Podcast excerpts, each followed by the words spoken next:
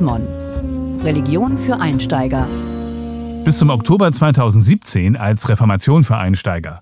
Ein ganz wichtiger Wegbegleiter Luthers war Philipp Melanchthon. In seinen Grundbegriffen des Glaubens, die schon 1521 erschienen, hat er zum Beispiel geschrieben, man soll Gott ehren. Weil wir in eine Lebensgemeinschaft hineingeboren werden, soll man niemandem Schaden zufügen. Die menschliche Gesellschaft macht es erforderlich, dass wir alle Güter gemeinsam gebrauchen. Neurologen können sogar im Gehirn eine angeborene Empathie nachweisen. Auf der anderen Seite ist es ja nicht so, dass wir automatisch gute Menschen sind. Welche Ethik ist für Christen verbindlich? Das ist deshalb die Frage von Reformation für Einsteiger im aktuellen Chrismonheft. Henning Kiene, Pastor im Kirchenamt der Evangelischen Kirche in Deutschland. Ja, welche Ethik ist für Christen verbindlich? Der Ansatz für jede christliche Ethik liegt im Wort Jesu Christi. Das, was ihr einem meiner nächsten Brüder und Schwestern getan habt, das habt ihr auch mir getan.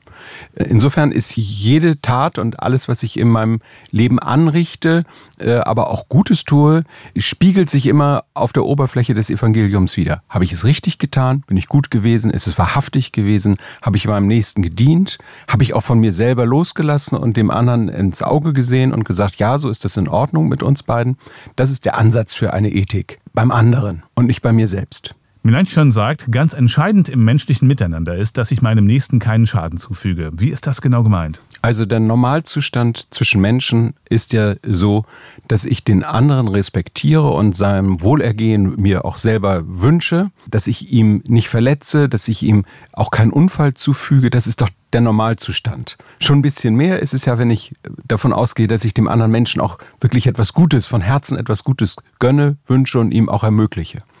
Aber normal ist es, das Gesetz dieser Welt, da wo Menschen zusammenleben, auch ohne religiösen Hintergrund, der andere Mensch verdient meinen Respekt und ich darf ihn nicht verletzen.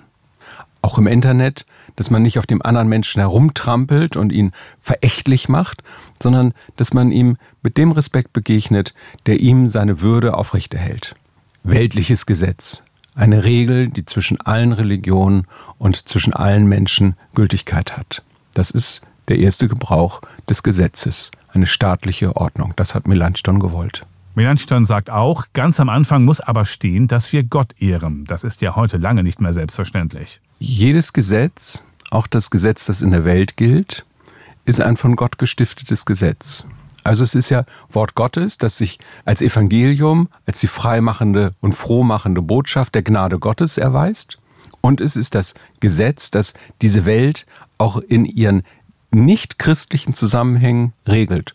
Und auch das weltliche Regiment ist ein Regiment, das Gott gegeben hat. Insofern verdankt sich beides, die Welt äh, und auch die christliche Welt verdankt sich dem Wort Gottes. Also Gott ist Urheber auch der weltlichen Zusammenhänge. Jede Ethik kann auch missbraucht werden. Woran müssen sich Christen nicht halten?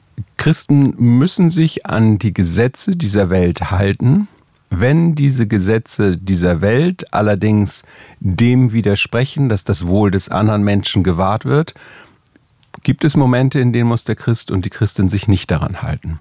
Das beste Beispiel aus der deutschen Geschichte ist immer die Frage nach dem Tyrannenmord. Darf man den Tyrannen denn tatsächlich auch töten und also gegen das Tötungsverbot verstoßen? Und da kann man natürlich zu dem Ergebnis kommen, ja, das ist erlaubt. Du darfst einen Menschen im Notfall auch töten oder eingrenzen in seiner Handlungsfähigkeit. Jede Polizeigewalt lebt natürlich auch davon, dass sie im Extremfall auch die Gewalt eines Menschen begrenzen darf. Insofern gibt es immer eine Grenze, an der wir arbeiten und leben, die aber natürlich nicht der Normalfall ist. Gerade evangelische Christen legen ja oft hohe Maßstäbe an sich selbst und so manchem gelingt es einfach nicht, sich selbst so zu lieben wie den Mitmenschen. Müssten Protestanten nicht manchmal einfach ein bisschen lockerer sein? Wenn ich davon weiß, dass Christus mich erlöst hat und für mich gestorben, gekreuzigt, begraben und auch auferstanden ist, dann weiß ich, dass ich letztlich in meinem tiefsten Inneren bei aller Verunsicherung, bei allen Fragen, die ich ans Leben habe, unversehrbar bin. Es gibt eine Gestalt, in der wird das Leben wieder neu hineinverwandelt und eigentlich kann mir nichts passieren. Und das muss ich mir manchmal klar machen. Ich muss manchmal ein Lied singen oder das Vaterunser beten, um zu wissen, dass ich in Gott geborgen bin und dass er dieses Leben eben nicht nur mit Pflicht aufgeladen hat und nicht nur mit Katastrophen äh, mich umzingelt, sondern dass er mir auch die Leichtigkeit gibt, mich nicht in Sorgen zu ertränken, sondern den nächsten Morgen mit Freude zu erwarten. Vielen Dank, Henning Kiene, Pastor am Kirchenamt der EKD in Hannover zur Chrismon-Frage. Welche Ethik ist für Christen verbindlich? Haben Sie Fragen oder Anregungen? Dann schreiben Sie uns unter leserbriefe.chrismon.de. Mehr Informationen unter www.chrismon.de